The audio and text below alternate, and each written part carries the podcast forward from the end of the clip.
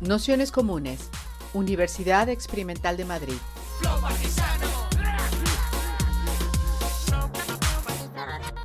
Toda la información en nuestro canal de Telegram Nociones Comunes o en nuestra web traficantes.net barra formación.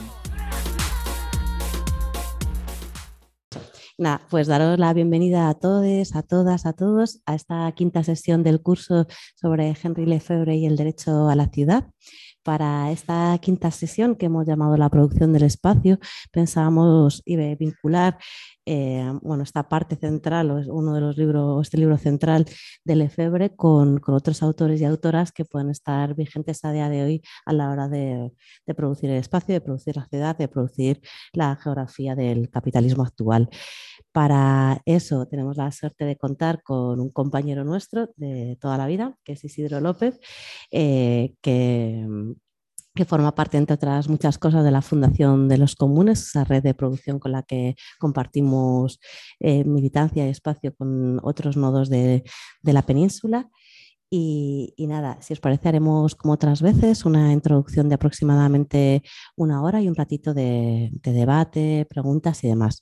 También solo comentaros antes de empezar que aunque os lo mandaremos por un mail, pero la próxima sesión está pensada para el jueves que viene por una cuestión de agenda y la vamos a cambiar, si os parece, al lunes que viene, no, al siguiente lunes sería como que el lunes de la semana que viene no habría sesión y haríamos una sesión de cierre un poco vinculada al territorio y una lectura feminista del espacio para ese, para ese lunes. Aunque os lo mandaremos por mail, pero bueno, para que ya lo sepáis. Así que sin más, pues os dejamos con, Isidro y darle las gracias por haberse dejado liar a estar con nosotras y a vosotras por estar aquí. Bueno, muchas gracias por invitarme. Eh, a ver, la, la sesión de hoy mm,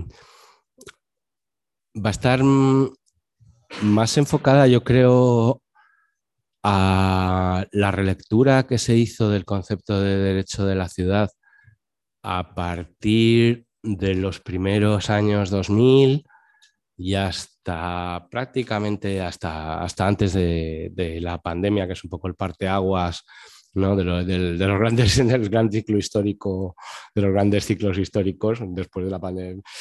Hablaremos de después de la pandemia eh, qué sucede con el derecho a la ciudad o qué está sucediendo, cómo podemos reformularlo, si tiene algún sentido reformularlo, pero sí que eh, desde que, digamos que cuando Lefebvre formula el eslogan del derecho a la ciudad en, en el 68, creo que es, en ese momento digamos que lo que hace es em, recoger una tradición que es un poco anterior a él, eh, de considerar la ciudad como una producción prácticamente eh, constante y no necesariamente material solo, digamos, en lo que sería la parte, el, eh, el, cemento y el acero de la ciudad, sino que es la construcción de las relaciones urbanas permanentes. ¿no?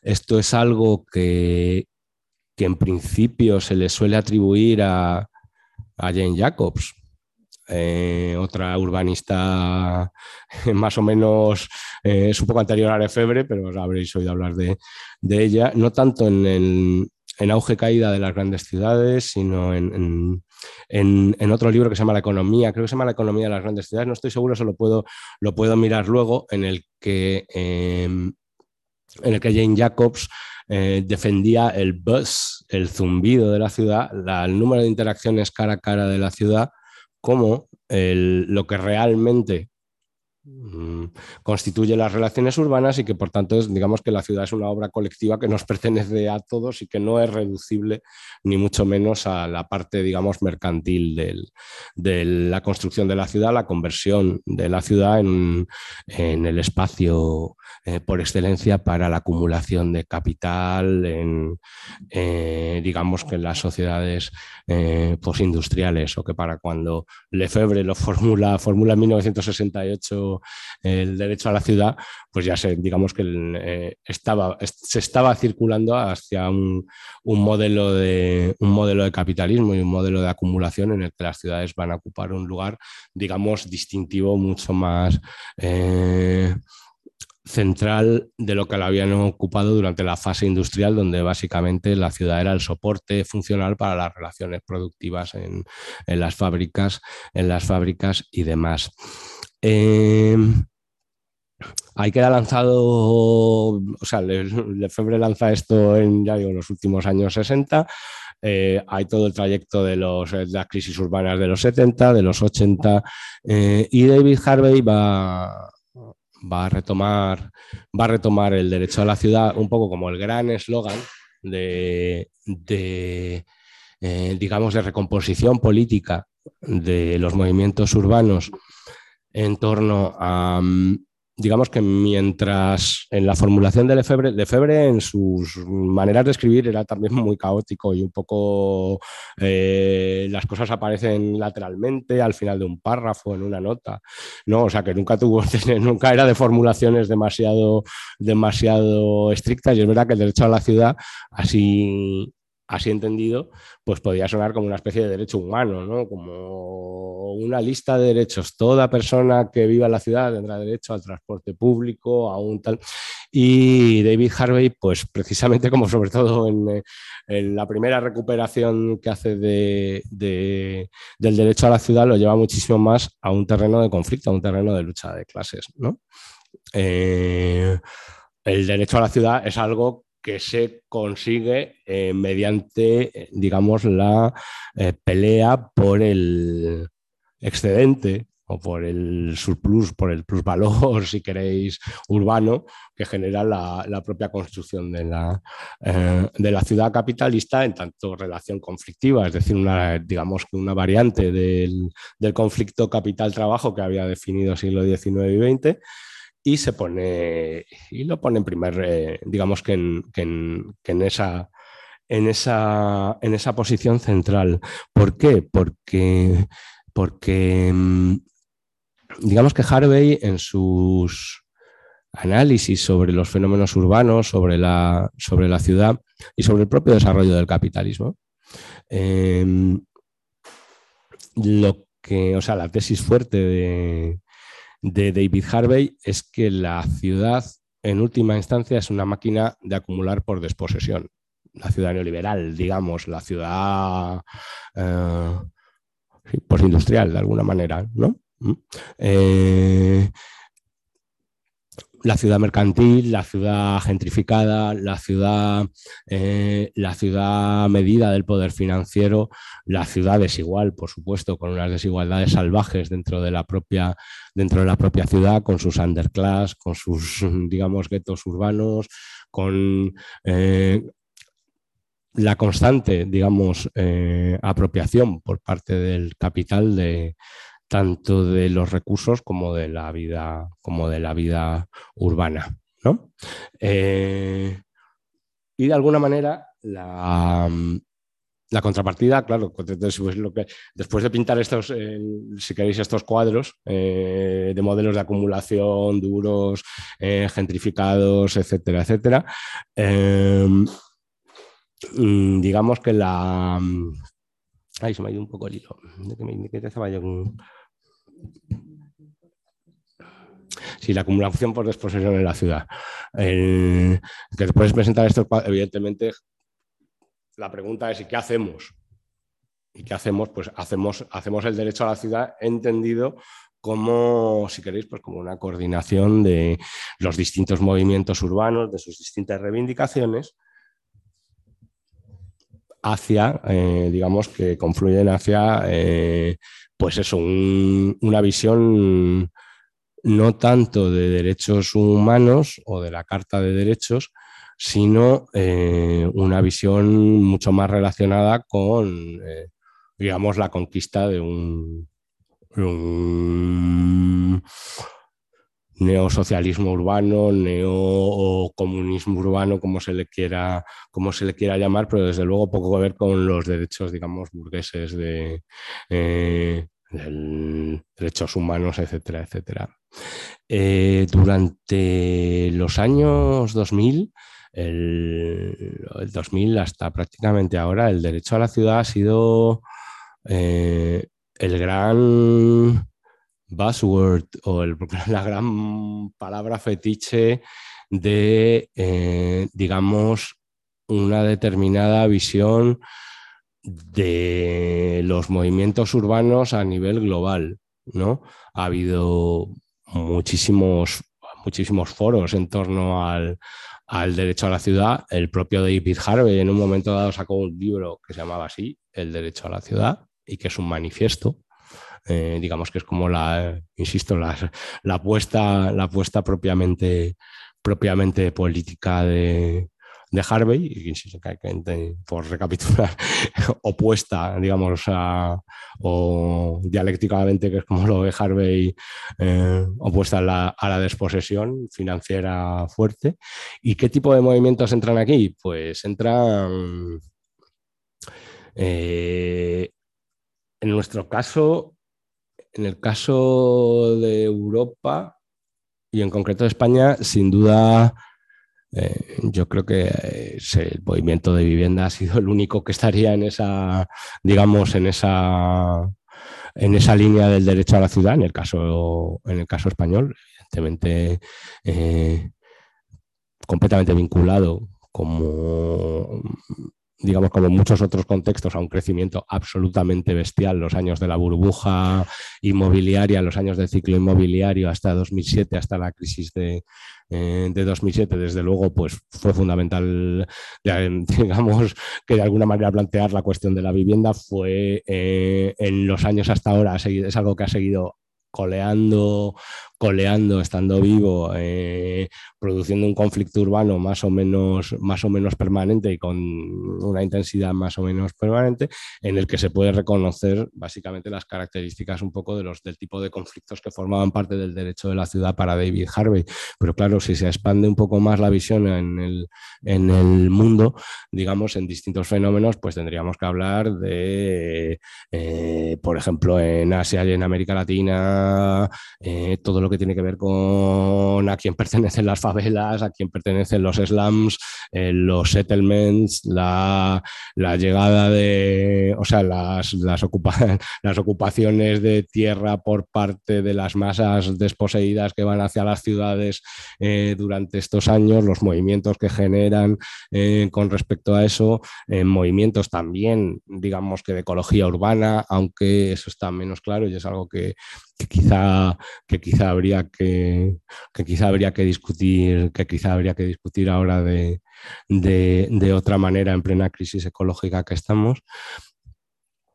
Y básicamente eh, esa concepción de esa concepción del derecho de la ciudad ha dado lugar a muchísimos congresos, a muchísimas, a muchísimos papers y de alguna manera eh, pues eh, no tenemos muy claro ahora a partir de la, a partir de, la pandemia. Eh, la pandemia que tendría como parteaguas, ¿no? Eh, de alguna manera, la dupla derecho de la ciudad, acumulación por desposesión en el entorno urbano, formaba parte de, o ha formado parte del modelo central de acumulación a nivel global desde, pues eso, desde principios de los años 2000. Eh, tenemos la, eh, digamos, no al ser fenómenos también muy recientes, pues esto es un poco que puede que, baile, pero, pero ha, cambiado eso en los últimos, o, somos conscientes de que ha cambiado, quizás estaba cambiando desde antes, pero somos conscientes desde, desde la pandemia en adelante que ha habido algunas cuestiones que han cambiado con respecto al propio modelo de o modo de, acumulación a nivel global. Eh, digamos que, o sea, eso es algo, algo que, el propio Harvey junto con, con, Neil Smith en un momento dado, eh, en, otro, en, otro tipo de escritos, que se mucho más relacionados con, aunque en la obra de Harvey siempre está la ciudad, está cerca, y los fenómenos urbanos están cerca y Neil Smith es un urbanista, no, pero eh, fue discutiendo mucho más eh, la dinámica general del capital, no estas cosas de marxistas como el capital, tal, eh, donde acuñaron el término crisis de la ecología del capital, que hoy ha sido retomado por, por Jay Moore en un, libro que no sé si es bastante importante, publicado Traficantes de Sueños, El capitalismo y la trama de la vida. Eh, un libro muy importante, ciertamente, en el que se recupera esa, esa, esa como, como capitaloceno. ¿no? Eh, Moore habla del, capital, del capitaloceno como la, eh, digamos, em, la figura opuesta, opuesta o digamos que profundiza em, el antropoceno como, figura, eh, digamos, ecosistémica general eh, que abarca sociedades humanas, eh, fenómenos físicos y demás, y, se lo trae a, lo que, a lo que Harvey y Neil Smith llaman la crisis de la ecología del capital. ¿Y qué es la crisis de la ecología del capital? Pues es fundamentalmente una crisis por acumulación de crisis previas. Es decir, em, si hubo un, modelo capitalista que entró en crisis en los años 70, eh, industrial, eh, fordista, dependiente o parte de, lo, de, la, de, la, de, la, gran civilización industrial del 19 que entró en crisis y con ella todo el modelo de trabajo, de captación de la fuerza de trabajo, de, digamos, de explotación capitalista de la fuerza de trabajo en la fábrica a la antigua manera. Eh, eh, eso, digamos, que hace 30, más, no, más de 30 años, ya 40, 40 años que sucedió, y, y sin embargo sigue teniendo consecuencias, ¿no? No está cerrado. Eh, el siguiente, digamos que la, solución de continuidad eh, fue el ciclo neoliberal, financiero, la globalización, lo que eh, el arreglo espacial, que es otro término de, de Harvey de esos años, era la globalización. ahí encontramos precisamente en términos centrales el, modelo de derecho a la ciudad y de acumulación por desposesión del que nos ha, o sea, del que, del que, que habla Harvey, insertó ahí una enorme expansión de, la, de los entornos urbanos, de la construcción de vivienda, de la construcción de infraestructuras.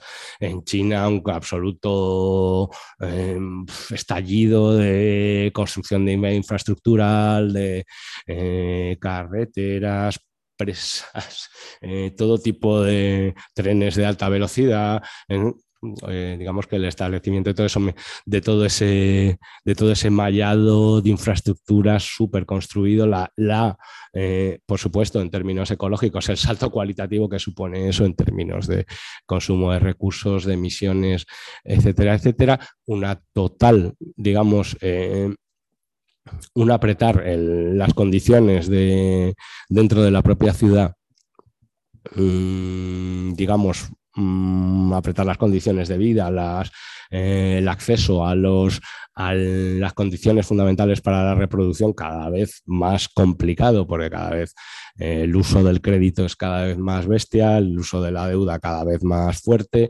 Evidentemente, como parte de la crisis histórica del trabajo, los salarios siguen cayendo.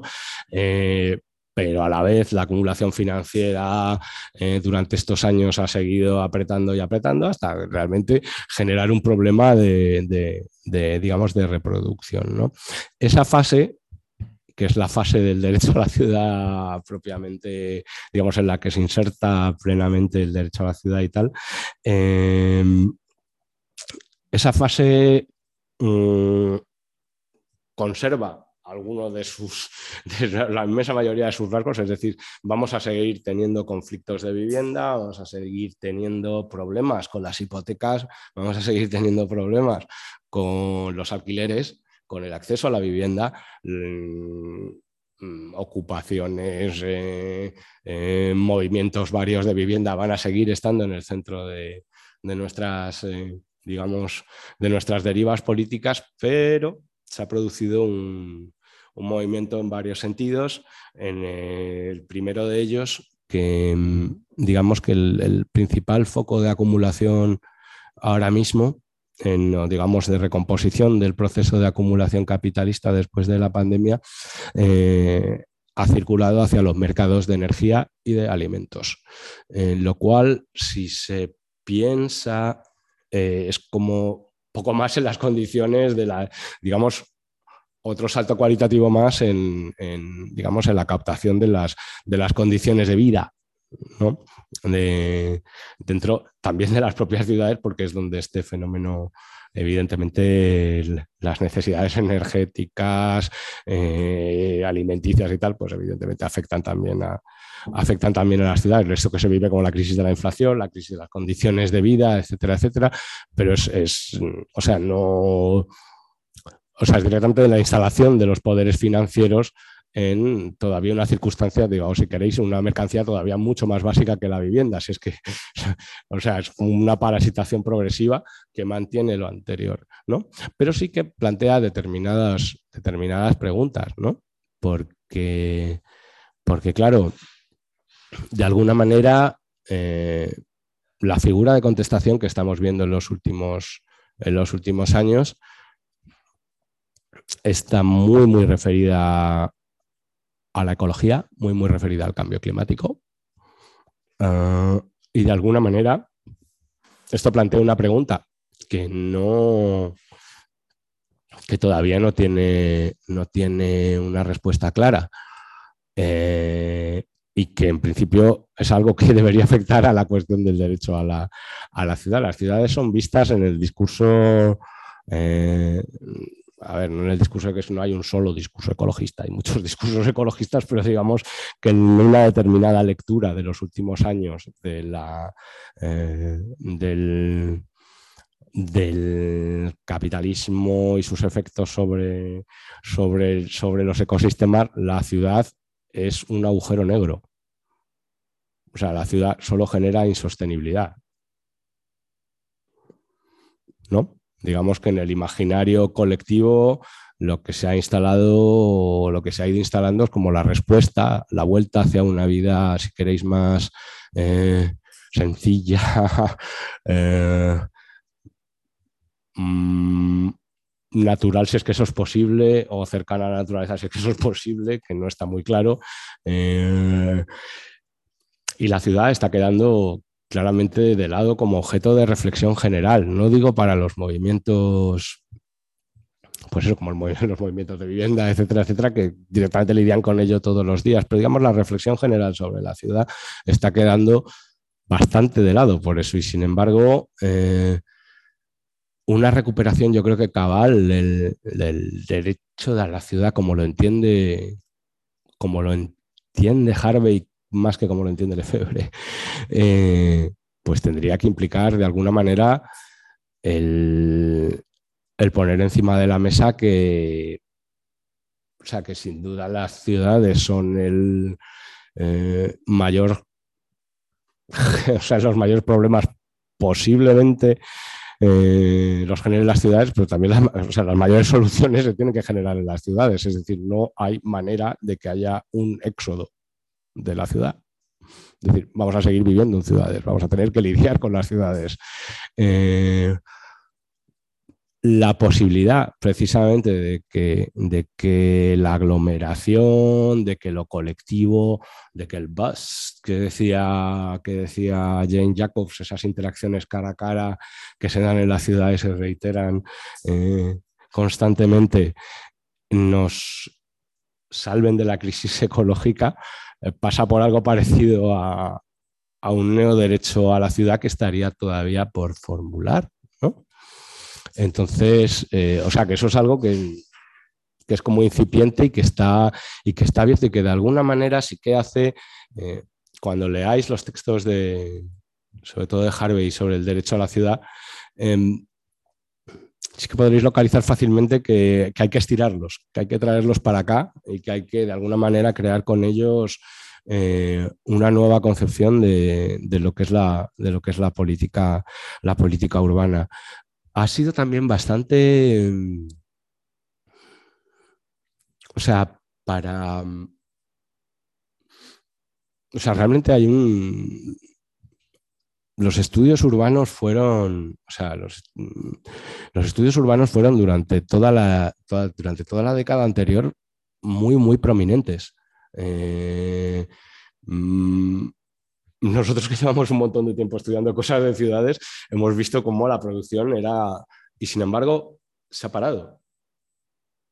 Eh, es algo en lo que posiblemente también tenga que ver, tenga que ver la, la pandemia, la pandemia, la gestión de la pandemia, eh, que ha renacionalizado muchísimo. Las, el Estado-Nación ha tomado una, una prioridad eh, que no tenía tanto, quizá porque, pues bueno, quizá no, porque es que ha gestionado toda la, toda la gestión de población relacionada con la pandemia, con los encierros, con tal, se ha hecho desde los Estados-Nación, se ha negociado entre Estados-Nación, eh, si acaso las comunidades autónomas en el, caso de, en el caso de España, pero si os dais cuenta, las ciudades han estado completamente ausentes como, como figura política durante este tiempo, ¿no? Entonces, esto digo, sirva más que nada para, o sea, eh, ver que, las cuestiones que planteaba en esta línea, digamos, de política que va de Febre, Harvey, hasta ahora, ahora nos dejan, digamos que bastante mm, abierta la cuestión ¿no? de cómo hacer política urbana hoy, qué significa el derecho a la ciudad hoy y cómo, y cómo de alguna manera incorporar la parte, la parte eh, esa dupla acumulación por desposesión, derecho a la ciudad, pero ampliarla con nuevos elementos y, darle como mucha más, como mucha más, digamos que relevancia. ¿Cómo voy el tiempo? Muy rápido. Bueno, pues no sé qué más, pues queréis, no sé si lo queréis que vayamos haciendo el debate y voy sobre la marcha metiendo más cosas, o como queráis. ¿Mm?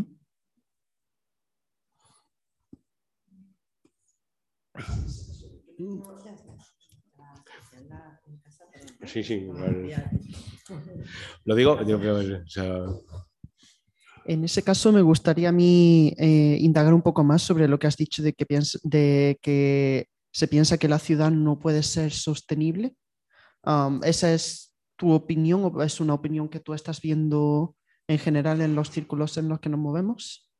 Es, es como un, digamos que es un lugar común de un determinado tipo de visión ecologista, no toda, eh, ha habido ecología urbana muy buena y que ha pensado bastante sobre, sobre la cuestión, pero sí que hay una cierta tendencia eh, que ha tenido bastante peso en los últimos años a considerar que por su propia dimensión las ciudades son absorben recursos y no y son un agujero negro de alguna manera, no, no producen nada interesante que saques esto porque precisamente el, derecho a la ciudad, de alguna manera, lo que dices, en, en, la ciudad siempre hay producciones.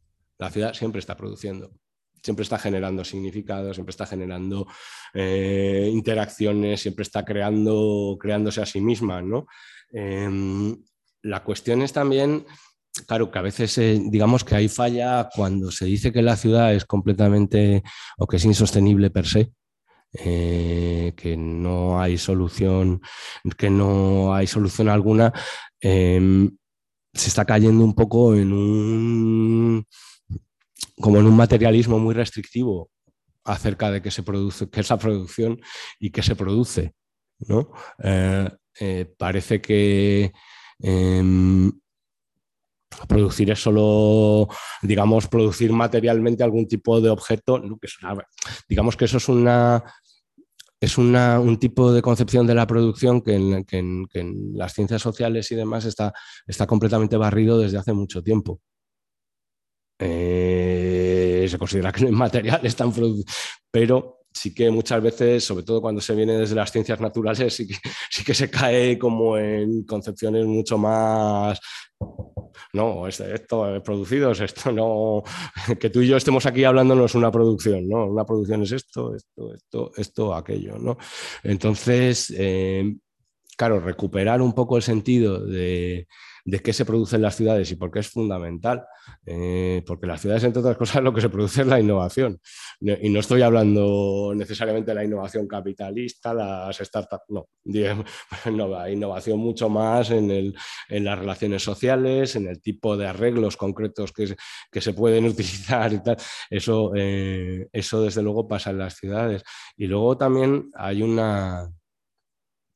O sea, en, en el desde el punto de vista, em, digamos, clásico de lo que es la, producción, las ciudades no es que no sean productivas ahora, es que no han sido productivas nunca, si te pones nos ponemos así, es decir, no se han auto, es la propia definición de ciudad, eh, no, no se autoabastece, por ejemplo, de comida o de energía.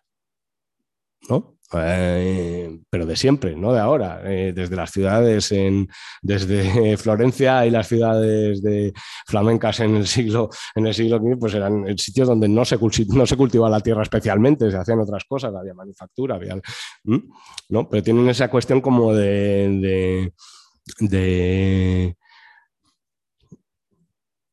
o sea, apartarse de, apartarse de lo que serían las, producciones clásicas y abrir todo un campo nuevo de, pues de, relaciones, de relaciones productivas y de relaciones, eh, digamos que, que innovadoras y no sujetas solo a la, digamos que a la a esa especie de ley de hierro un poco absurda de la insostenibilidad de las ciudades.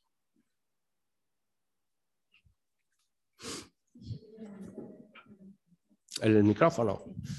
Sí, bueno, respecto a esto último que decís, el, agronegocio tampoco sería muy sustentable y no sucede en las ciudades, ¿no? Digo, abonando un poco también a lo que, a lo que decís, pero bueno, igual lo que quería comentar era, era otra cosa. Vos decís que en la gestión de la pandemia aparece el Estado-Nación y las ciudades están ausentes, o algo así entendí.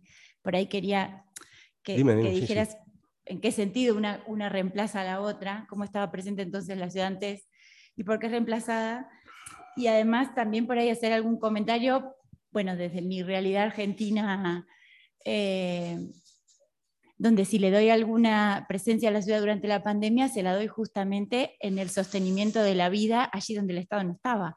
¿no? Eh, a partir de los comedores populares, los bancos de alimentos, todo, todo lo que eh, sostenido en lo preexistente ayudó a sobrellevar tanto tiempo, digamos, de, de encierro, sobre todo en, economías que, que la gente no se podía quedar en la casa, que igual iba a seguir cobrando el sueldo y poder encargar por internet lo que necesitaba, ¿no? Entonces, digo, ¿cómo estaba antes presente la ciudad o cómo la veía? Digo, porque muchas veces eh, está bueno abrir un poco las miradas no solo a, a aquellos lugares donde el Estado es tanta presencia, ¿no? O sea, el, digamos que el cambio fundamental, yo creo que, o sea, ha habido un hubo un momento en el que, hubo un momento, digamos, un periodo más o menos, más o menos largo, eh, que incluiría la expansión, la gran expansión urbana, inmobiliaria de principios de los 2000 y su crisis, donde fundamentalmente los estados-nación cada vez se ocupaban menos, menos espacio. O sea, las ciudades, por un lado, y los organismos transnacionales era donde se estaba realmente jugando, digamos, las, dinámicas, las dinámicas políticas y de acumulación, etcétera, etcétera. Eh, por poneros un ejemplo, si, recordamos la crisis del euro, la crisis de 2008, el Estado español quedó, o Grecia, quedaron completamente aplastados por el poder financiero, o sea, que no tenían ninguna, eh, o sea, se les pusieron una serie de listas de condiciones y esto hicieron los estados, punto. Es verdad que liderados por un Estado-nación como Alemania, pero bajo la figura de la Unión Europea. Alemania como Estado de sí no, no tiene ningún, digamos, que potestad legal para, para mandar sobre, ¿no? Pues, eh, y luego las ciudades, estaban las ciudades y eran... Y, y tenían mucho más. En términos de ranking, ¿no? Ranking de las ciudades. Sí. Eh... La pelea entre Madrid y Barcelona, quién coge la sede de no sé qué, quién compite con no sé cuántos. Todavía esa lógica. La autonomía de la cita. ¿no? Mm. Pero que hay una relectura, hablamos en términos de que de repente el Estado era algo que estaba en cierta desaparición en términos de capacidad de gobierno, ¿no? o sea, que en realidad se debía a algunos superiores y en términos de competencia de geografía eran las regiones y con ello las ciudades las que, que estaban generando esa capacidad de riqueza, con la pandemia, con la capacidad de ejercer el control soberano, eh, cambia, o a, para nosotros ha cambiado esa lectura de, bueno, de la, de la gobernabilidad. Claro, porque el- el- todas, las, es que, que todas las medidas de gestión de la pandemia han sido a nivel estatal o de, de Estado, bueno, sí, porque además, bien, en el caso español, además, se visibilizaban las comunidades autónomas como para que hubiera un poco, pero digamos que lo que tú dices, la realidad, la realidad de la ciudad como, como espacio de ayuda mutua, de apoyo, de que realmente o sea, que un montón de gente haya podido salir adelante, pues porque los, comedores populares, los bancos de alimentos, bancos de alimentos gigantescos que hay en lo- los barrios de Madrid todavía, y que eso se produce aquí, no, en- no sé si me explico, pero claro, fijaros eh, como efecto, si queréis, eh, cultural o de dinámica social, eh, o sea, la pandemia fue una huida de la, ciudad, por lo menos de las clases medias, claro, que son las que se, puede- que son las que se pueden marchar, ¿no? ¿Cuánta gente se ha marchado a eh, la tercera corona metropolitana, eh, al campo? Aunque eso está en discusión exactamente cuánto campo es el campo, eh, infinita. Y eso es claramente también, pues eso, un, un, un momento de rechazo de la ciudad como un simple elemento, pues un simple elemento negativo en última instancia, ¿no? Entonces, digamos que eso, tanto esos imaginarios un poco de la huida, de la huida, de, de la huida al campo, como las críticas más, más construidas sobre la ciudad como agujero negro de los recursos y demás, yo creo que eso es, algo que eh, el concepto de derecho a la ciudad algo tiene que decir sobre eso. Lo que pasa es que posiblemente tenga que cambiar y no, te- no tenga que llamarse que derecho a la ciudad, no lo sé. Pero creo que es una tradición que, es, que en última instancia es la de los, de los estudios y la política urbana, eh, que hay que recuperarla, porque va a ser muy complicado que suceda nada medianamente positivo sin las ciudades.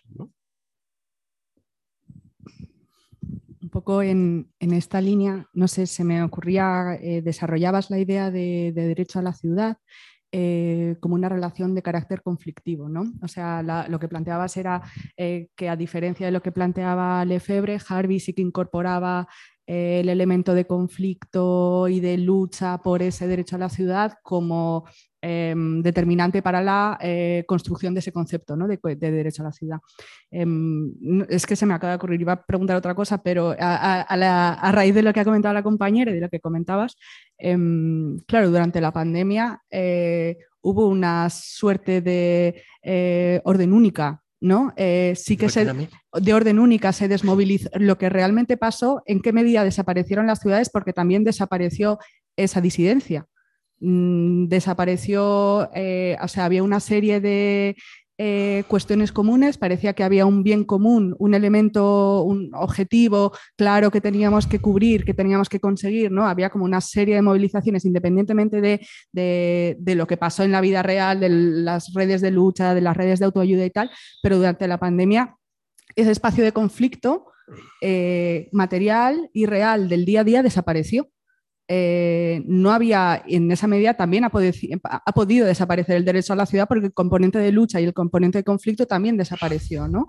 Eh, donde se ha podido ver ha sido trasladado, que eso lo he hablado en Almudena en alguna ocasión, se ha visto en Internet, por ejemplo, cómo ese derecho de la ciudad quizás se ha visto o se ha estado presente esa relación más conflictiva en otros contextos, pero no ha sido posible ese contexto de, disidencia porque no era posible prácticamente durante la pandemia, ¿no? O sea, es una reflexión un poco absurda que no sé si tiene sentido, ¿no? No, no, no, no, pero, no, nada. no lo sé. No tenía otra idea, pero...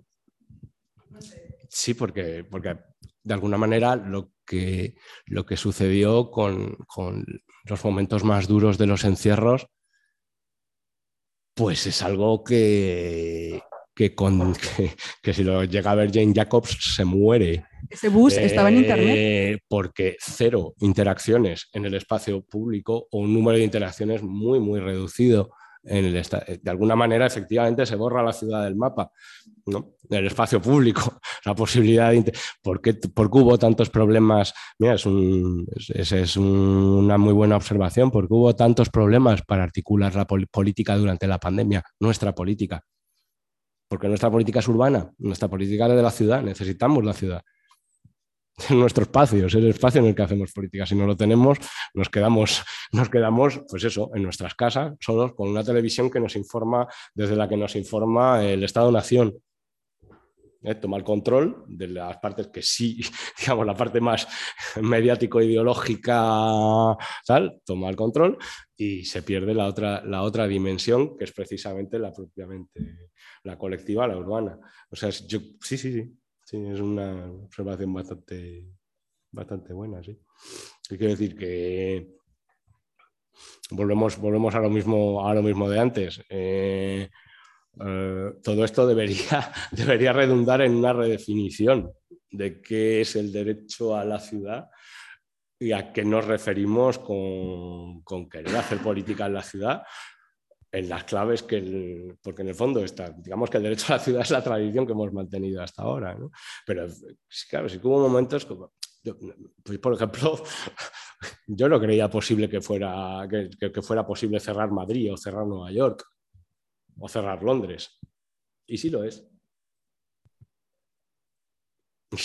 Quiero decir, o sea, es algo, algo que, también merece la, pena, merece la pena ser pensado, por eso, porque mm, dar por seguro el espacio, el teatro en el que nosotros hacemos, nos movemos y hacemos política, darlo taking for granted que dicen los ingleses, eso siempre va a estar ahí, bueno, pues puede no estar ahí, ¿no?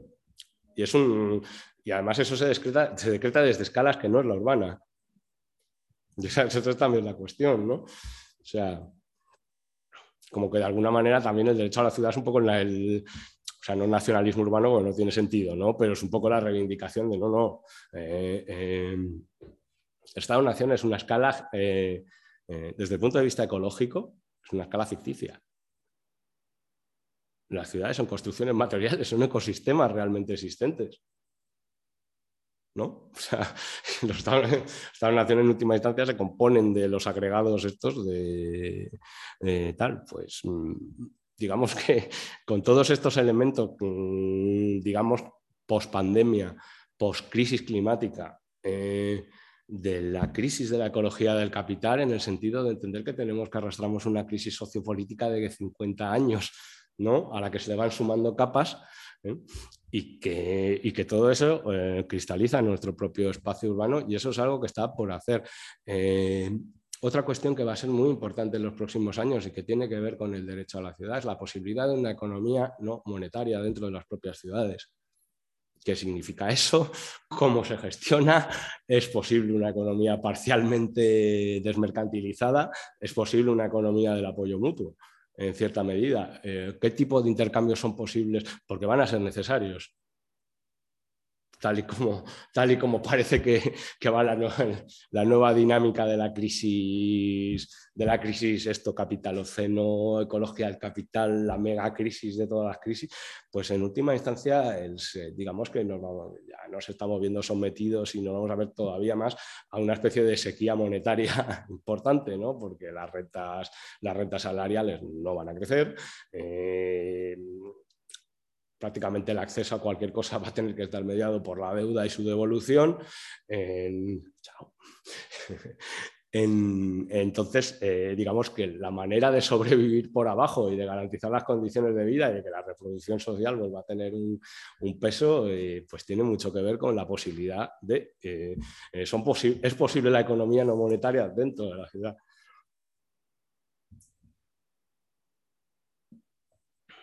Hay una cosa que es también muy frecuente, digamos, en cierto imaginario del éxodo ecológico y tal, eh, es la idea de que, de alguna manera las cosas son más sencillas en el entorno rural, lo cual es un, es un grave error. O sea, mm, eh, mm, no hay que pelear más por eh, el, digamos, eh, una vida decente dentro de la ciudad de lo que hay que pelear por la propiedad en el campo.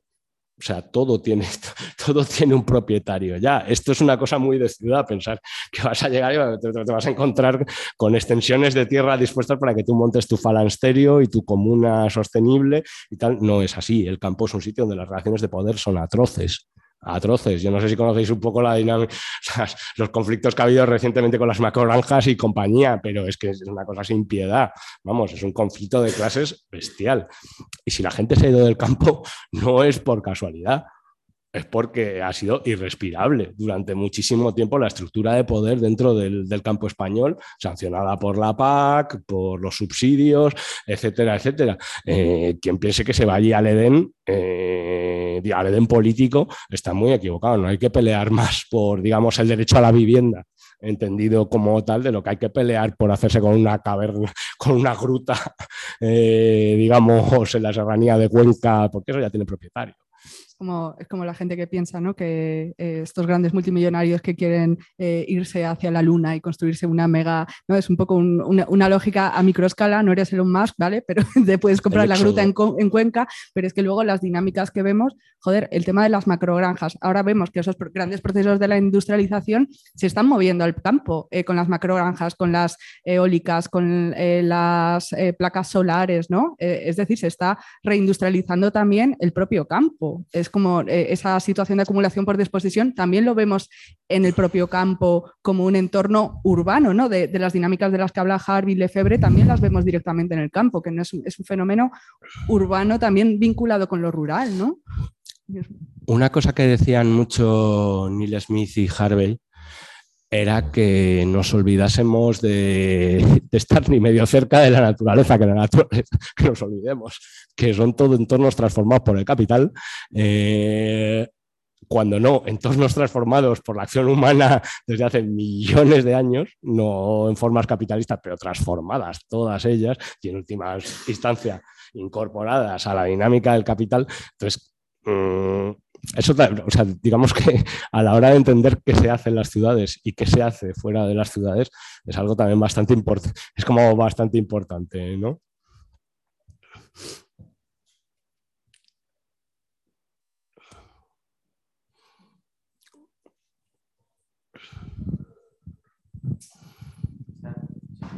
No, que em, con el tema este de lo de sobre las ciudades y esta comida, y sobre la vuelta al campo, que de alguna forma es un poco mm, volver a verlo como mm, regresar al Edén, así, igual que se tiende a ver a veces la historia de, de que todos los problemas del hombre surgieron cuando con las ciudades o con la agricultura. Es un poco esa visión que, que realmente no es así, porque tienes aglomeraciones urbanas antes de la agricultura y que no eran sociedades jerárquicas o ahora. Por eso, que de alguna forma es recuperar ese mito un poco del buen salvaje que no tiene, que es una chorrada, pero que sí que en la actualidad, con todo este tema de, de la decadencia así de las ciudades como lugar de hacer la política, sí que se ve. Tiene eh, el mito del buen salvaje este es que tiene tirón. Sí. Entonces la cuestión es pensar, en, digamos, cómo, cómo, qué proponemos para, para contrarrestar el mito del buen salvaje y de la huida proponemos que un derecho a la ciudad 2.0, 3.0, como lo llamemos, en el que las soluciones pasan por, pues por plantear una, una, nueva serie de cuestiones vinculadas con lo urbano y de las que en principio podrían salir vectores productivos, desde luego más productivos que pensar que vamos a huir todos.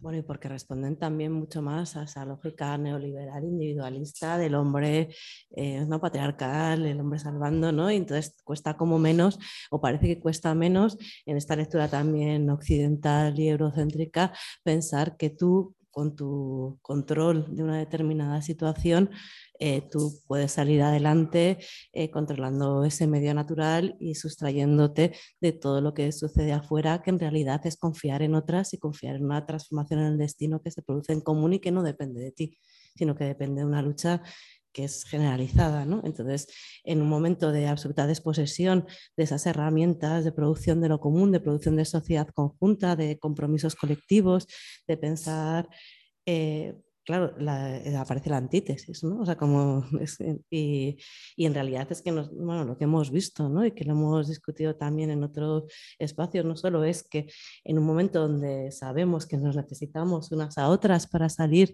de la digamos, del, reto al que nos enfrentamos, en realidad se promueven soluciones familiaristas o individualistas, ¿no? O sea, como que se retrotrae a esos espacios mucho más controlables que son funcionales también a la propia lectura que se hace y nos está costando mucho imaginarnos otras formas de compromisos estables y fuertes que, que puedan... Sí, que tampoco es solo irse al campo a que a veces eh, me voy a la organización en el PAU, aquí en afuera, de lo que sea. Mm. Y, el, la idea es la misma, ¿no? retiro así, me voy a mi comunidad segregada de resto, porque la ciudad es todo el lugar de, todo de perdición, de todo, no, no tiene solución. Mm. Sí, sí, a ver, dentro de qué se hay, a ver, irse irse al campo, el salir de la ciudad, pues depende cómo se haga, cómo, de qué manera, qué, relaciones se establecen. Eh, quiero decir, eh, mm, digamos que lo que no tiene mucho recorrido político es pensar que eso es solución de ningún tipo.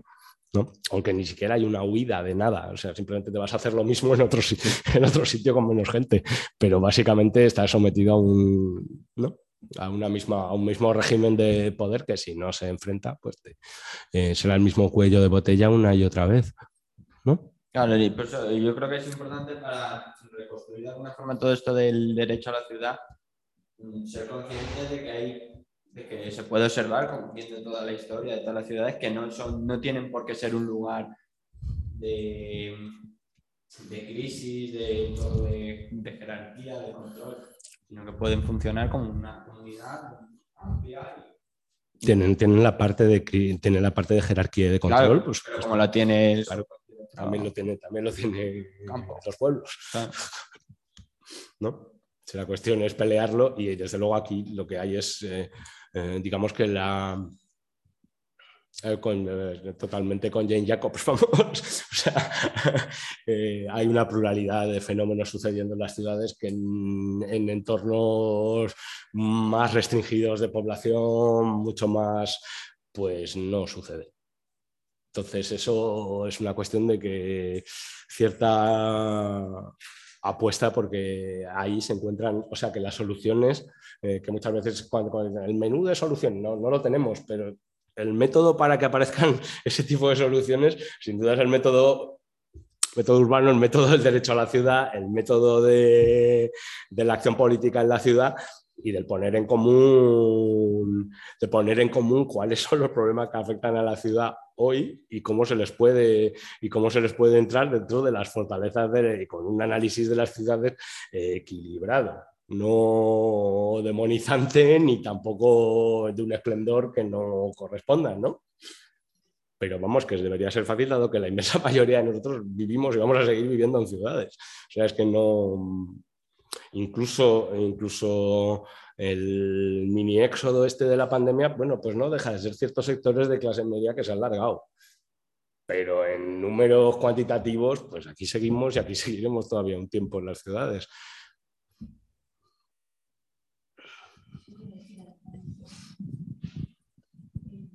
Voy a pensar en voz alta, no, tengo muy claro lo que quiero decir, pero em, para mí más que una discusión si el derecho a la ciudad o el derecho a la vuelta al campo, al campo o ni siquiera llamarlo derecho, la vuelta al campo, para mí un poco es eh, reflexionar sobre a qué nos referimos con derecho a la ciudad. Cuando arrancaste, dijiste, bueno, es un, como un eslogan que se ha usado de muchas maneras, ¿no?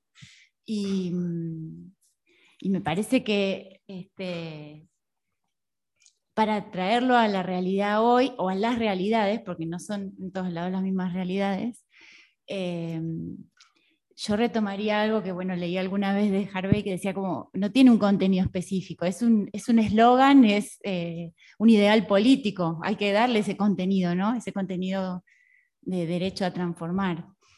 Y entonces, bueno, ¿cómo le damos realidad a ese derecho a transformar? Hoy, mañana, pasado, no sé, la semana que viene, ¿no? Como una cosa que eh, en estas ciudades que tenemos, con sus diferencias y todo, eso, eso creo que ahí está un poco el, no sé, la importancia del tema para mí, ¿no? Eh, no en decir si es esto o el campo, o la vuelta todo, no vamos al campo. O sea, eso sí que lo veo como una cosa de ciencia ficción, no como algo que, eh, que pueda ser posible, aún con todo lo difícil que eh, se nos representa pensar que puede ser posible esa gestión transformadora de la ciudad. Eh, que no es que sea fácil, ¿no? Porque ¿qué vas contra el poder financiero, contra el poder inmobiliario? O sea, no, no es que sea una cosa que vamos por acá que seguro que no sale bien. Eh, son esos monstruos los que se enfrentan con sus diferentes niveles. Una cosa es lo que pasa acá en Barcelona, en Berlín, otra es la que pasa en Buenos Aires, en La Plata, que es donde yo vivo, o en un pueblo de la provincia de Buenos Aires, qué sé yo, de Salta, no sé, por decir cualquier cosa. Eh, tienen distinta incidencia, pero en la misma lógica. Y entonces cuando pienso, bueno, si se le puede dar un contenido, me resulta muy difícil pensarlo sin algún tipo de interpelación al Estado. En algún momento, en alguno de los encuentros, también se hablaba de eso, ¿no? O se mencionó. Eh, podemos pensar eh, esas acciones, esas formas transformadoras que nos permitan gestionar el espacio en el que vivimos, urbano, sin interpelar al Estado, sin demandarle esos, no sé, ni siquiera sé cómo llamarlo, porque como digo que estoy pensando en voz alta, eh, esas porciones de poder, de alguna manera. Digo, ¿qué, rol puede tener, por ejemplo, la política urbana? Yo, yo soy geógrafa argentina y entonces, bueno, eso lo estoy mirando, ¿no?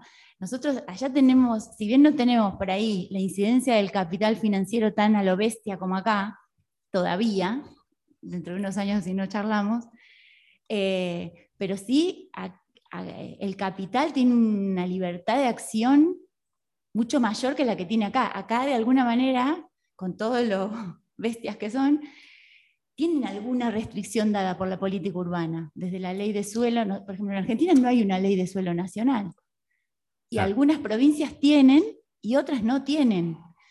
Y algunos municipios adhieren a la ley y otros no. O sea, a veces se pueden hacer como unos zafarranchos tremendos porque no hay ni siquiera un actor político que pueda tener un instrumento normativo para decir, no, mira, no puedes hacer esta barra basada, tenés que respetar tal cosa o tal otra.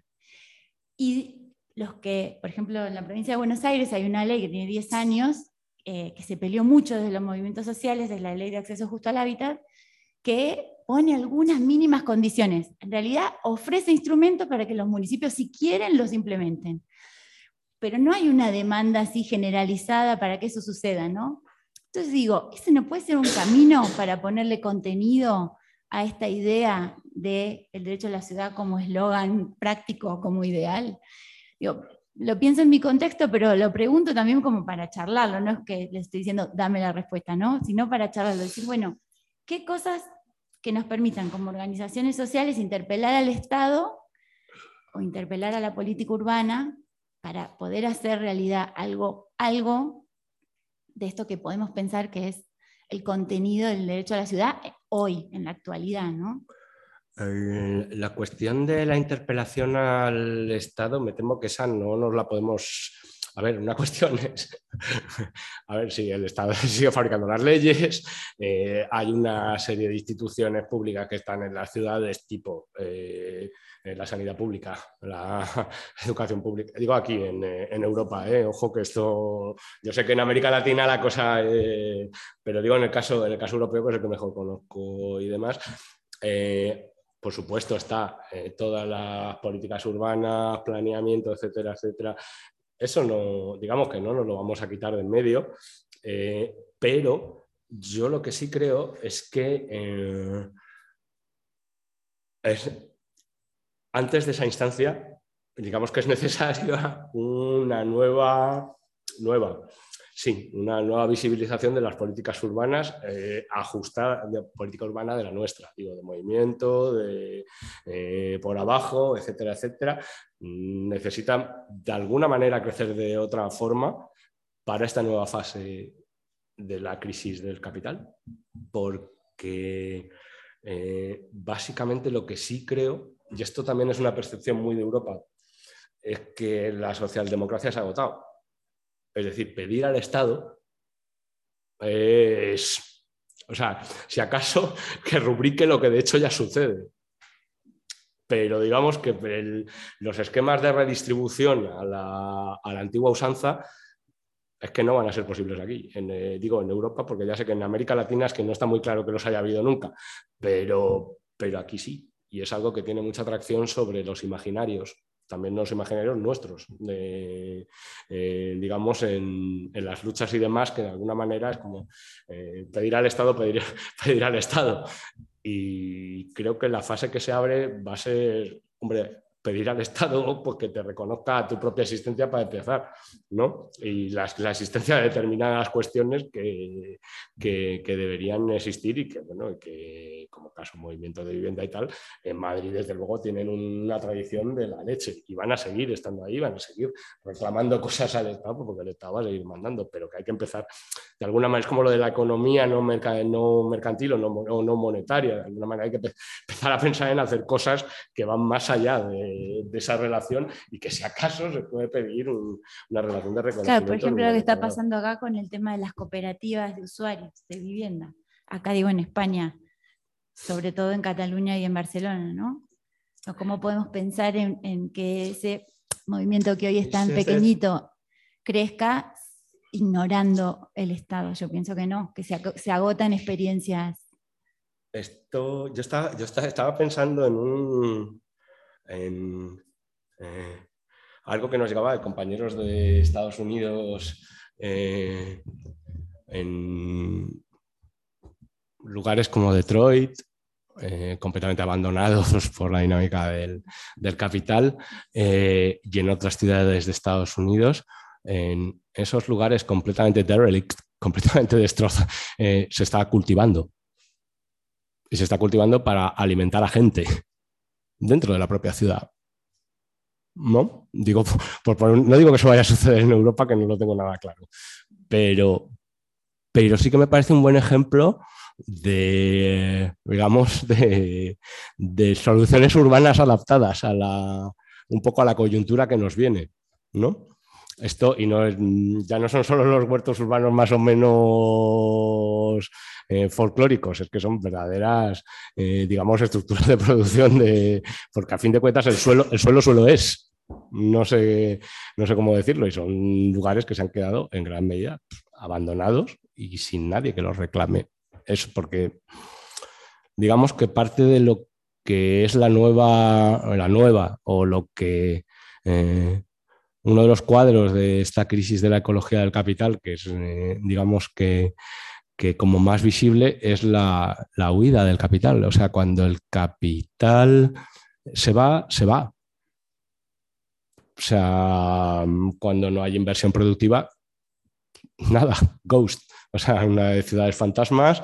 Eh, claro, en ese terreno, a ver, lo de Detroit es muy exagerado, ¿vale? No creo que vaya a suceder exactamente aquí, pero sí que hay cierta tendencia a, y eso sí lo estamos viendo, directamente la desaparición de, digamos, de la inversión productiva queda el régimen jerárquico, opresor, político, capitalista, claro, de las posiciones de poder pero no la producción capitalista como tal, ¿no? No hay trabajo, no hay empleo, no hay, eh, digamos, una economía salarial eh, constante capaz de proyectarse en el futuro, etcétera, etcétera. Mm, eso genera formas que debería generar formas y yo creo que las está generando que funcionan en claves que no son exactamente las, las anteriores ni son de demanda al Estado, aunque siempre exista esa dimensión, aunque por ahora vaya a estar ahí.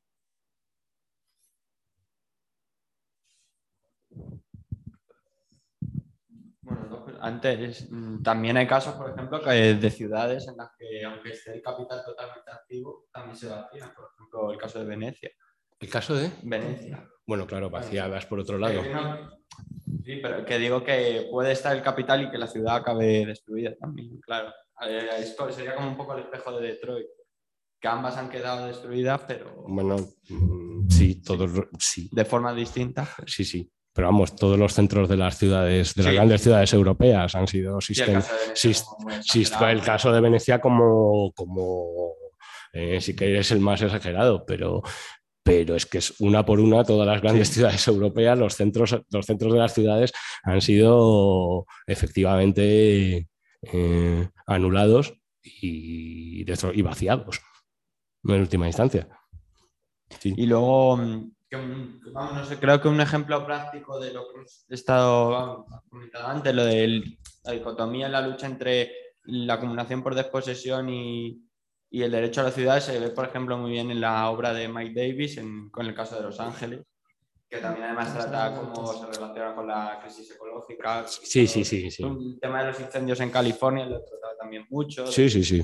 Sí Creo que es ahí, igual, el que hemos dicho, cada ciudad es un mundo y el derecho a la ciudad en cada ciudad pues, tiene que ser algo distinto un ejemplo práctico que se ve bastante claro es el de Los Ángeles. Sin duda. Y todas las revueltas que hubo en los 50 y otros años. Sin duda. Y en ese sentido, por ejemplo, Mike Davis tiene una sensibilidad eh, a la hora de ver la ciudad, eh, o tenía, eh, que en paz descanse, que tiene elementos que son muy valiosos para ahora mismo. quizá Mm, completando los análisis de Harvey, porque, llega a sitios donde Harvey no, es no llega. Cuando muy práctico. sí, sí, sí, sí, sí. Sí, sí, además tiene una visión del espacio urbano, digamos, muy ecológica, muy metida en la ecología social, en la ecología dura, la física, y eso nos, ahora mismo es que es un poco la perspectiva que, que, que hay que desarrollar. Spoiler, nuestro siguiente curso es sobre Mike Davis. Vamos, por favor, venga, el curso, el curso sobre Mike Davis. porque creo que también reconoce mucho ese tipo de...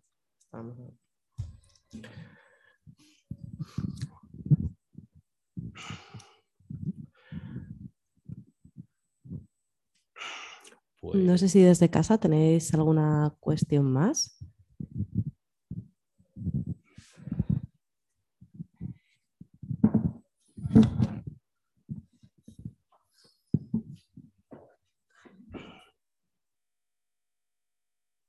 Creo que no. Pues es que no, sé si volver un poco para... ¿Cómo os veis? ¿Seguimos o...? ¿Sí? Pues es que yo era como volver un poco para atrás por intentar otra vez reordenar eh, parte de estos elementos como de la crisis, ¿no? de lo que sentíamos que podían ser esos eh, nuevos elementos que, que, de alguna manera se habían hecho más visibles en el, en el contexto actual que tenían que ver eh, o que eran pospandémicos ¿no? y que también a la luz un poco pues, de esto que, bueno, de la crisis de la inflación, que al final el contexto de guerra, como cada uno lo quiera llamar, que también han tenido mucho que ver con la, la cuestión de la crisis de los recursos, de la propia forma de comprensión del, del territorio. Entonces, un poco también para, bueno, ya has lanzado también otro, que es la crisis de la, la incapacidad de la propia reproducción de las economías europeas y, norteamericanas y también esa idea de, abandono, de gran huida, ¿no? también en otros determinados contextos, cuando el capitalismo ha dejado de ser productivo. Entonces, eh, ver un poco también en todos estos términos que podíamos como reseñalar, ¿no? o volver a recapitular un poco eh, cuáles son estos eh, nuevos elementos de la geografía. vamos, como... Sí, sí, sí. El... Un poco rápido antes, entonces, por, insistir en esta parte, porque es como la relectura un poco de, muro del... Bueno, sí, sí. o sea, habría que, digamos que de alguna manera, relacionar toda la literatura, todas las prácticas que recubrió el, lema derecho a la ciudad hasta, hasta antes de la pandemia, eh, llevarlas a un contexto de crisis de la ecología del, capital, en el que, digamos, que lo que habían sido los rasgos fundamentales eh, de las dinámicas urbanas durante los 20 años anteriores eh, siguen, siguen, estando, siguen estando presentes, pero se desarrollan en medio de una coyuntura de crisis que no es exactamente la misma que traíamos. Se eh, entiende, es que yo quería como señalar esto un poco porque es de alguna manera una diferencia entre la forma, digamos, en la que hemos entendido la producción del espacio y la geografía capitalista, ¿no? de la globalización, y cómo eso se produce un quiebre en la lectura que hacemos ahora. ¿no? Entonces, cómo el derecho a la ciudad en gran medida también estaba apoyado en la producción del espacio en términos eh, capitalistas. Entonces, cómo eh, de alguna manera incluso era un subproducto, lo hemos visto en, la propia gentrificación de las ciudades que hablábamos antes, lo hemos visto ¿no? en distintos aspectos, y de alguna manera el subproducto de esa producción del espacio era el derecho a la ciudad y en términos de participación muchas veces, en términos ya muy diluidos en otros términos, pero que de alguna manera en esa geografía de las ciudades el derecho a la ciudad tenía como un valor específico. Entonces, con el cambio de coyuntura, ¿no? Por reincidir. Es volver a poner, volver a poner, o sea, digamos, la agenda específicamente urbana ajustada a, la nueva fase de crisis con los cambios con los cambios necesarios para que salga adelante. ¿Qué cambios son necesarios? Pues entender que, eh, digamos que la dinámica acumulación por desposesión, derecho a la ciudad, no está dada de una vez por todas y solo tiene una forma, eh, que es la que habríamos visto en los años anteriores. Esa ha sido una forma históricamente dada que ahora tiene una continuación, pero también tiene una refracción, o sea que no es exactamente lo mismo. Eh, es obvio que, que, claro, porque de alguna manera el salto político se ha pegado a la esfera de, la ecología y del cambio climático de una manera muy bestia también en los últimos dos, tres años. ¿no? Eh, entonces corremos el riesgo de que son mm, vacíe las ciudades por arriba y por abajo. ¿no? Eh, por un lado, mandar como a las grandes, a las claro que es el fallo, si se quiere, de los, de los enfoques antropocenistas, ¿no? El pensar que eh, como el eh, cambio climático es una dinámica global, hay que acudir a las instituciones globales para que lo solucionen. Error. Eh, precisamente lo que hay que ir es atarlo a donde, es decir, la posibilidad de una lucha ecologista eficaz tiene que estar atada a la ciudad, tiene que estar atada al derecho a la ciudad a eso que hemos llamado el derecho a la ciudad y que es lo suficientemente lábil como para que le metamos ahí esto perfectamente. ¿no? Eh, digamos que sería una ampliación lo que hay que hacer, una ampliación y una, y una concreción de, de qué cosas, eh, digamos, de los que ya teníamos aprendidas. Eh, mm, van a seguir continuando desde otro, quizá en otro en otro marco relacional eh, con respecto a otros fenómenos más o menos más nuevos y qué partes podemos ir dejando de lado porque han formado parte ya de, o sea, eh, por ejemplo, un determinado discurso, lo que, que dice Almudena, eh, en un momento dado el discurso del derecho a la ciudad fue una manera como de parar una especie de marea bestial de... o sea, que es que las ciudades... Mm, eh, crecían a tal velocidad y se urbanizaba a tal velocidad que es que eh, el derecho a la ciudad, una manera de invocar, eh, paremos, paremos, para, para, para, vamos a, porque, porque te arrasaba. Y sin embargo, en este caso, ahora mismo, muy posiblemente van a ser fenómenos pues, más por defecto. De, o sea, no, no, nos vamos a enfrentar a la máquina inmobiliaria en, en la fuerza y con la eh, desbordante capacidad de iniciativa que tenía en, en, los años 2000. Eh, por suerte, quizás, pero también hay que saber, hay que saber eh, digamos, em, cómo jugar las cartas en casos en los que el poder inmobiliario va a seguir estando ahí. Evidentemente, lo hemos visto en, precisamente antes de la pandemia, con ese cambio entre las hipotecas, eh, el alquiler, el alquiler de repente puesto en primer lugar como el gran nicho de acumulación, evidentemente es una fórmula de que, que sean los alquileres los que están manteniendo los beneficios inmobiliarios en los mercados financieros, es una cosa eh, de segunda en comparación con lo que era con lo que era, digo, de segunda desde el punto de vista del capital financiero. ¿eh? Eh, pero el caso que está ahí y genera una serie de conflictos y va a seguir generando una serie de, y va a seguir generando una serie de conflictos, pero no son, eh, digamos, del mismo, no nos enfrentamos a un, a un capital inmobiliario y financiero en, su esplendor. No. ¿Hace eso la pelea más fácil? Pues igual, pero desde luego hay que como que presentar, digamos que es algo que, que exige todavía bastante elaboración. pues que tenemos todavía un, tenemos un tiempo para, para pensarlo y darle vueltas y decantarlo, porque, porque claro, de la pandemia para que estamos hablando de tres años a esta parte.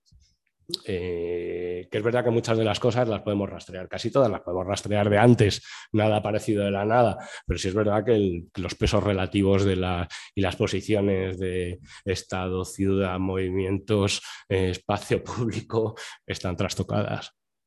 Y hay que, digamos, que con estos mimbres que heredamos, intentar construir un nuevo discurso sobre las luchas urbanas y sobre la emancipación en la ciudad. Bueno, y sobre la propia reproducción de la vida, ¿no? que es otra de las cuestiones que también parten centrales y que supongo que también abordaremos bastante en la siguiente sesión, pero que tiene mucho que ver también con el espacio cuando deja de ser productivo y la vida sigue teniéndose que producir, ¿no? Y que, y que de repente, ¿qué hacemos ahí en esa crisis?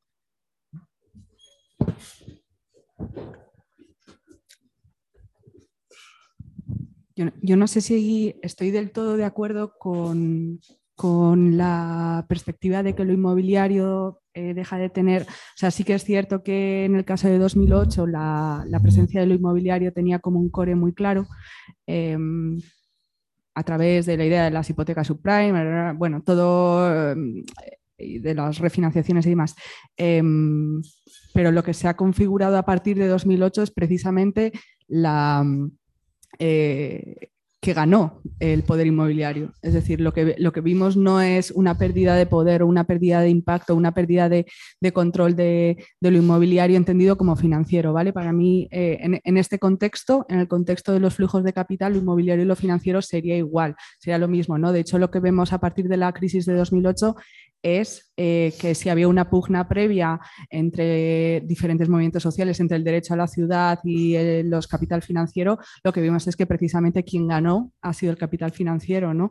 Eh, con estos grandes procesos de financiarización que hemos visto en las ciudades, ¿no? Eh, y no solo en las ciudades, también lo vemos en el campo y con quizás quizás lo que estamos viendo ahora mismo no es tanto un alejamiento del capital inmobiliario, de los flujos financieros, sino un desplazamiento del foco, ¿no? Porque al final lo que hace, o sea, ponéis el ejemplo de Detroit, a mí, a mí me, em, yo lo pienso y digo, joder, eh, quizás el, planteamiento de Detroit, el ejemplo de Detroit no es un ejemplo, em, eh, no son cosas que pasan cuando el capital financiero se va, es que el capital financiero ya no le interesa la economía real. O sea, ya lleva muchos años alejándose de la idea de economía real y por tanto lo que vamos a ir viendo es que el capital financiero se va a ir viendo, yendo cada vez más hasta aquellos puntos que sean especulativamente más interesantes o, más rentables o lo que sea. ¿no? Pues eh, fueron las viviendas, ahora, ahora es claramente la sanidad, eh, al menos en el caso de España, en América Latina, pues ha sido otros millones de cosas que, desconozco. Ahora van a ser eh, las energéticas, ¿no? Es decir, que que quizás lo que se ha transformado es, eh, se ha desplazado el objeto, pero las fórmulas de trabajo, las, las fórmulas de, de, funcionamiento son, son las mismas. ¿no? La cosa es eh, qué vamos a hacer en este escenario en la que la economía financiera eh, poco tiene que ver ya, o sea, sí que recibimos los impactos de esa economía financiera en lo, en lo material, en lo real, pero no vemos que ya no son el, sustrato de la economía real o de las relaciones sociales, ya nunca va a ser eh, el sustrato material de la economía financiera. Está tan diferenciado, tan, tan antes de 2008 aún había algo, eh, había una hipoteca. Ahora no, ahora no hay nada y funciona y funciona y funciona y funciona. ¿Sabes? Ahora está tan diferenciado y cada vez importa menos. Eso lo dice mucho Sassen también, ¿no? Esa idea de, bueno, es que esto ya es tan complejo y está tan fuera de lo que hacemos Em, que quizás el caso de Detroit es lo que vamos a ver, ¿no? No lo sé. Sí, o sea, a ver, esto lo matizo un poco, efectivamente no le quiero yo quitar poder al capital financiero que tiene mucho, pero, pero sí que recordemos que, eh, o sea, hasta la crisis de 2008, esto era poco menos que un modelo de sociedad lo que se nos estaba proponiendo. Eh, una sociedad de propietarios en las que por el capitalismo popular, que en su momento, ¿no? El que tú tienes tu pequeña porción de capital en forma de tu propiedad inmobiliaria, eh, primera, segunda residencia que se autovalorizan y ahí tienen, mira, todos jugamos nuestras cartas y esto genera una sociedad eso eh, ha desaparecido por completo de las posibilidades de, digamos, del discurso central y esto digo en el caso del capital inmobiliario en concreto, que es en, el caso de España es el que hemos visto bien. Eh, en otros sitios está la cuestión de los fondos, de los fondos de pensiones, etcétera, etcétera, que es, que es, una, que es una cuestión ligeramente, ligeramente diferente y tal. Pero aquí en España lo que hemos visto sobre todo es el inmobiliario y su desarrollo y demás. Y hombre, por supuesto que ganaron la batalla y de momento, pues en fin, es que son el Estado. O sea, los estados hoy eh, básicamente son una especie de rescate permanente a, las eh, empresas de cotizantes en bolsa que toque. En este caso, por ejemplo, las eléctricas, sin ir más lejos. Em, ¿Por qué hay un, ha habido una afluencia bestial de capitales, de capitales financieros hacia, hacia, hacia los precios de la energía, hacia los, los mercados de, energéticos? De, pues porque básicamente los gobiernos han estado dispuestos a pagar toda la factura. O sea, es una transferencia permanente a, las, eh, o sea, las subidas de precios que ha habido de la, energía, por ejemplo, en condiciones normales no la habrían podido pagar las familias, pero todos los estados europeos han dicho, no, no, el Estado pone dinero supuestamente bajo la forma, no, no vamos a ayudar a las familias, no, no, las familias, no, no, lo que estáis ayudando es a las empresas energéticas que están cobrando unos precios que son irrealizables si no los paga el Estado. ¿No? O sea, que por supuesto que han ganado, pero también mira cómo se ha trasvasado esto a un campo que es ligeramente diferente, ¿no? Eh, mm, sí, o sea, eh, el capital financiero seguirá siendo la parte del capital que nos gobierna y que lo va a hacer de una manera eh, completamente desvinculada de lo que es el mundo del trabajo, de lo que es el mundo de, digamos, de la renta salarial, etcétera, etcétera, o bastante desvinculada. Eh, y seguirán controlando, digamos que por ahora y en este cuadro, pues siguen controlando el Estado, pero eh, digamos que ha tenido que moverse hacia eh, otros, otros, otros sectores y otras maneras, o sea, mismo geográficamente un... huida salvaje de capitales hacia China, que además ha abierto sus mercados financieros, bien, eh, han cambiado las suficientes cosas como para que entendamos que no es exactamente la misma fase que era la anterior. ¿eh? Mm, con todo y que, insisto, la hegemonía, pues de momento sigue siendo la de los mercados financieros. No, no hay otra, no hay otra que ni se le parezca. De hecho, pues eso, ya digo, eh, desde los desde los ERTES en adelante, que se hicieron por miedo a, una crisis financiera bestial, eh, los estados son ahora mismo son máquinas de eh, soltar, dinero a, a las estructuras del capitalismo financiero para que se mantengan en pie.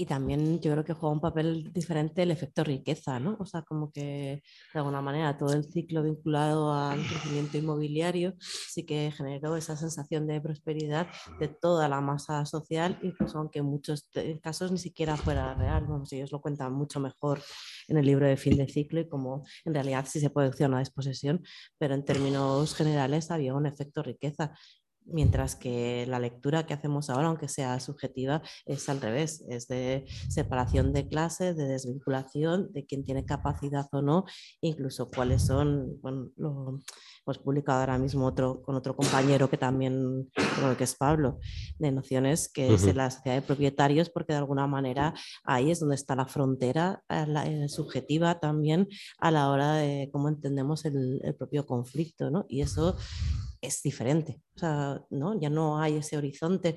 De alguna manera, pues yo creo también que es difícil pensar en ese, igual que es difícil pensar en una solución de Green New Deal, y eso ya quedó lo mismo con una solución en términos socialdemócratas, entendidos a través del Estado. ¿no? Podemos pensar otro tipo de soluciones, pero pero de alguna manera lo que hace frontera, lo que hace, lo que está disminuyendo ese colchón es esa capacidad también de acceso a la propiedad y eso también es lo que está segmentando las posibilidades, ¿no? Eh, bueno, y salvando también esos desgastes del propio sistema que a través de, pues, del espolio de, los, de las clases más bajas funciona en términos democráticos, ¿no? de mayorías.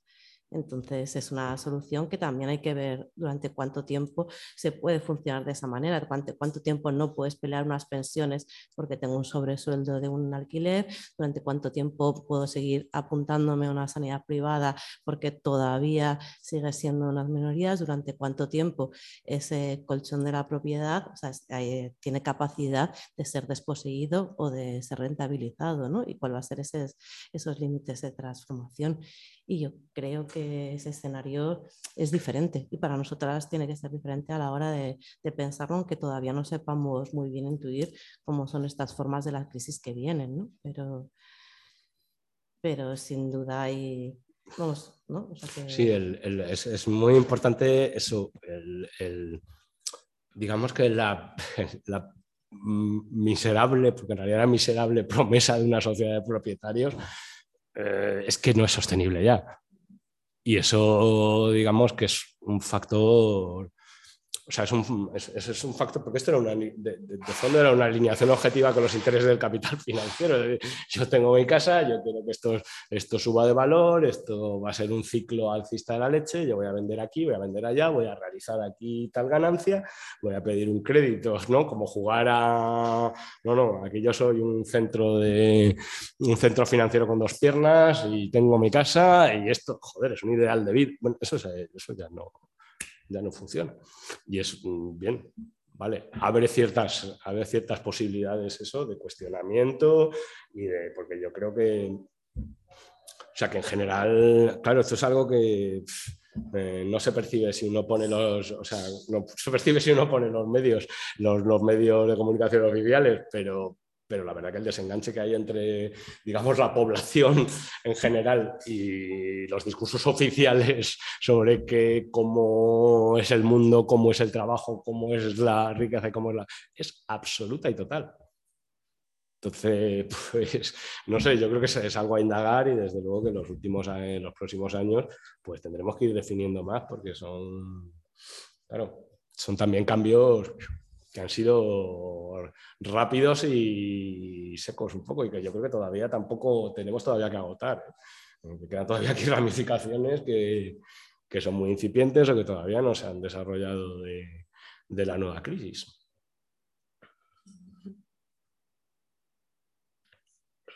Pues ahora sí, si no hay ninguna cuestión más, lo, lo dejaríamos aquí y nos veríamos no este lunes, sino el lunes que viene, si os parece. Aquí. También, sí, sí. O sea que, sí. Muchas gracias. Muchas gracias.